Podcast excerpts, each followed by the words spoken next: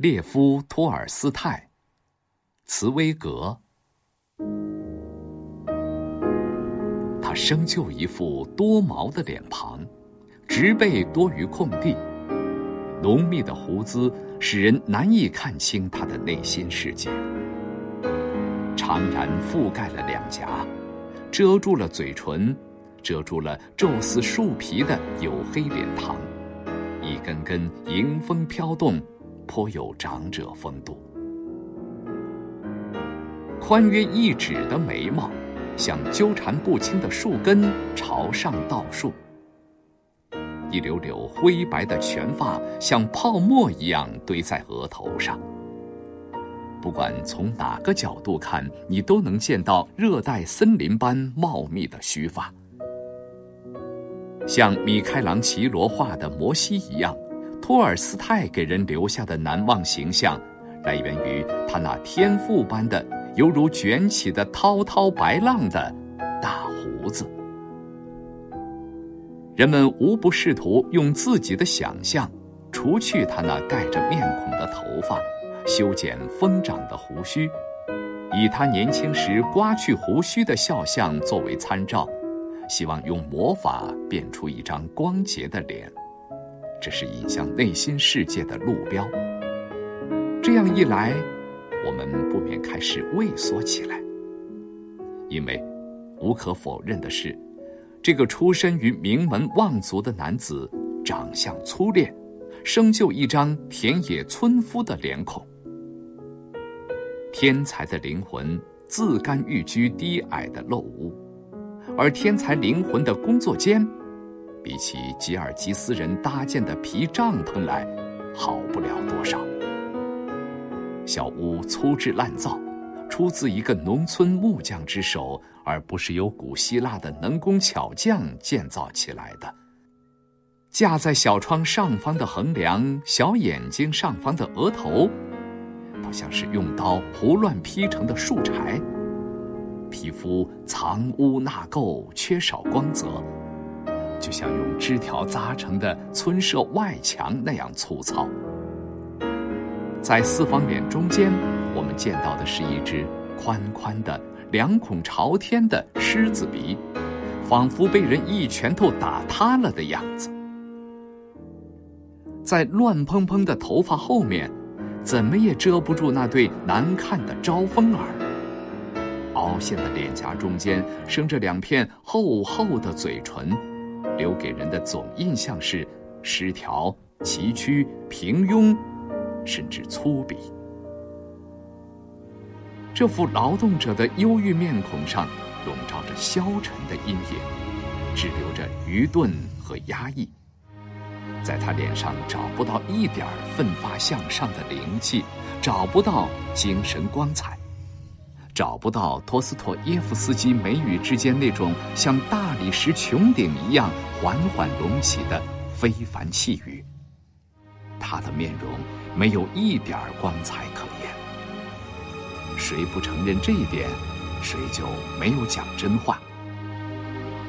无疑，这张脸平淡无奇，障碍重重，没法弥补，不是传播智慧的庙堂。而是禁锢思想的囚牢。这张脸，蒙昧阴沉，郁郁寡欢，丑陋可憎。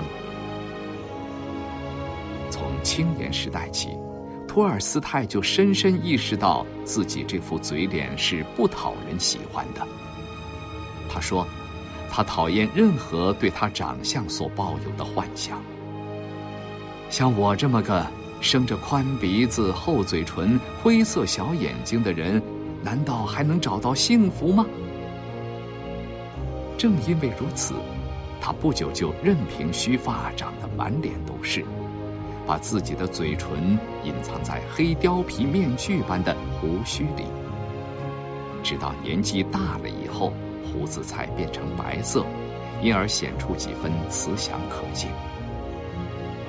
直到生命的最后十年，他脸上笼罩的厚厚一层阴云才消除了；直到人生的晚秋，俊秀之光才使这块悲凉之地解冻。永远流浪的天才灵魂，竟然在一个土头土脑的俄国人身上找到了简陋归宿。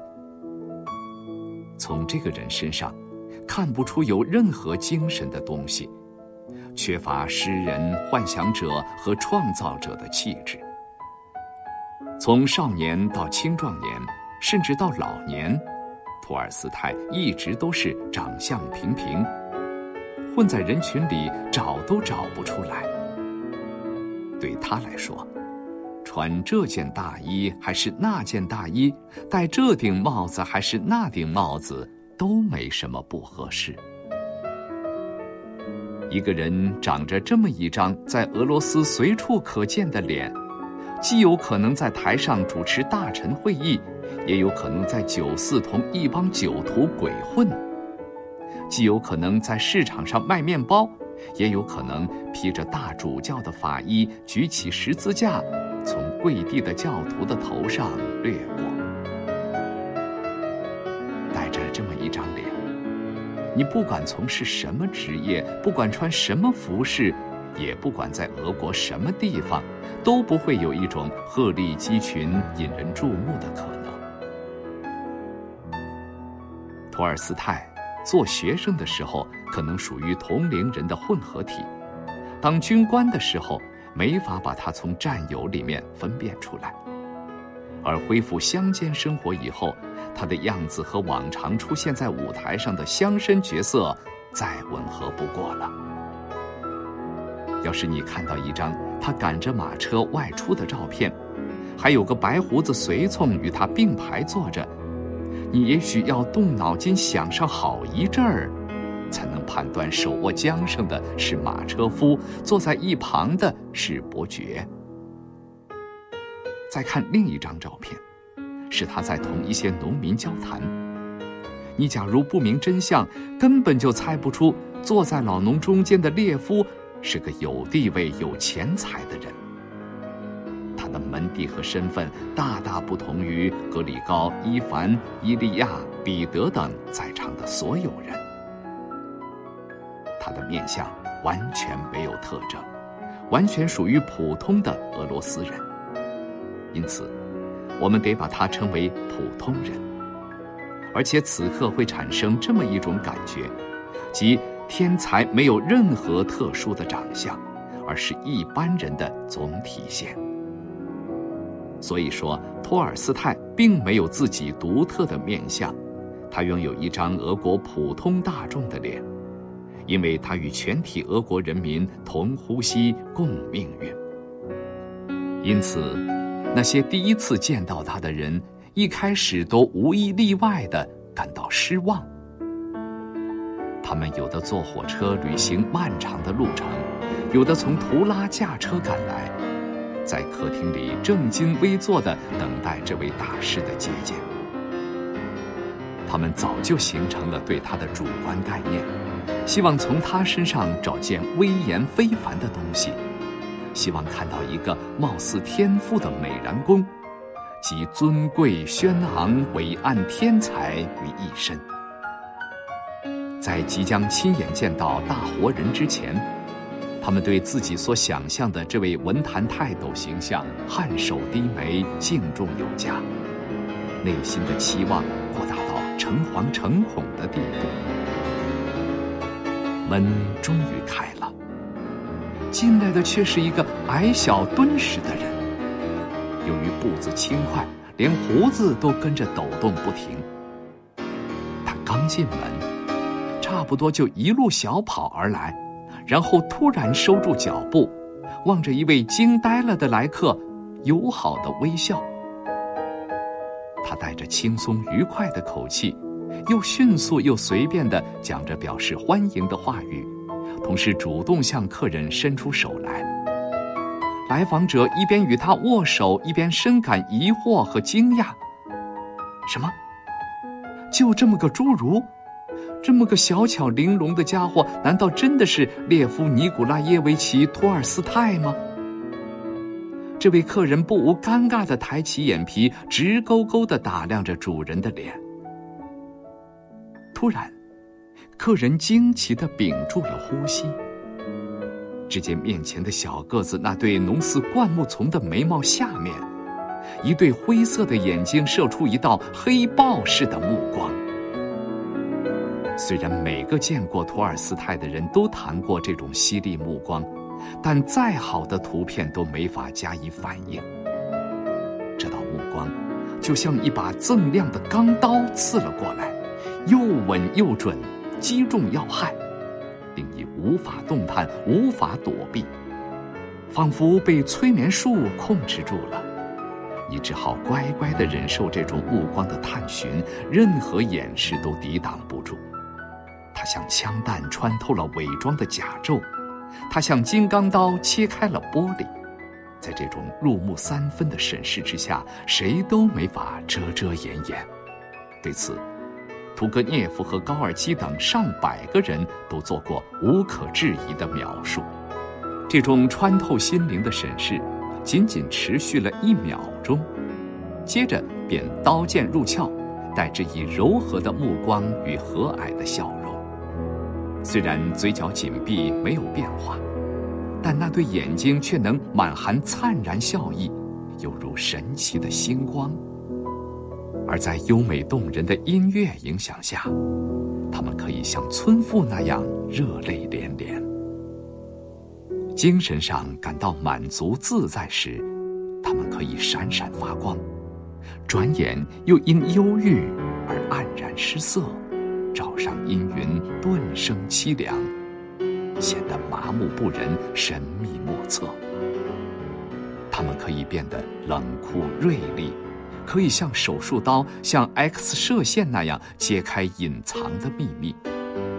不一会儿，意趣盎然地涌出好奇的神色。这是出现在人类面部最富感情的一对眼睛，可以抒发各种各样的感情。高尔基对他们恰如其分的描述，说出了我们的心里话。托尔斯泰这对眼睛里有一百只眼珠。亏得有这么一对眼睛，托尔斯泰的脸上于是透出一股才气来。此人所具有的天赋，统统集中在他的眼睛里，就像俊美的陀思妥耶夫斯基的丰富思想都集中在他的眉峰之间一样。托尔斯泰面部的其他部件，胡子、眉毛、头发。都不过是用以包装保护这对闪光的珠宝的假壳而已。这对珠宝有魔力，有磁性，可以把人世间的物质吸进去，然后向我们这个时代放射出精确无误的频波。再小的事物，借助这对眼睛都能看得清清楚楚。像一只猎鹰从高空朝一只胆怯的耗子俯冲下来，这对眼睛不会放过微不足道的细节，同样也能全面揭示广袤无垠的宇宙。它们可以照耀在精神世界的最高处，同样也可以成功的把探照灯光射进最阴暗的灵魂深处。这一对烁烁发光的晶体，具有足够的热量和纯度，能够忘我的注视上帝，有足够的勇气注视摧毁一切的虚无。这种虚无犹如蛇发女怪那样，看到它的人就会变成石头。在这对眼睛看来，没有办不到的事情，除非让他们陷入无所事事的白日梦中。优雅而快活的梦境里，默默无声的享乐。眼皮刚一睁开，这对眼睛就必然毫不含糊、清醒而又无情地追寻起猎物来。他们容不得幻影，要把每一片虚假的伪装扯掉，把浅薄的信条撕烂。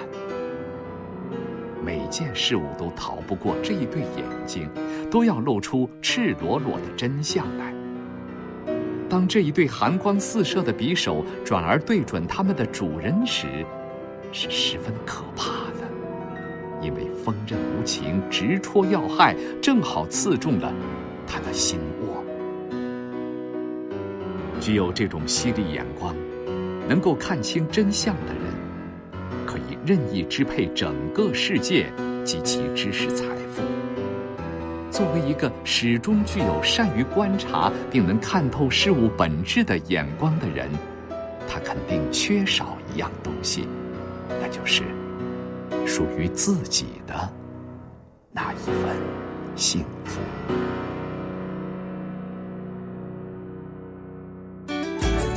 更多课文，请关注微信公众号“中国之声”。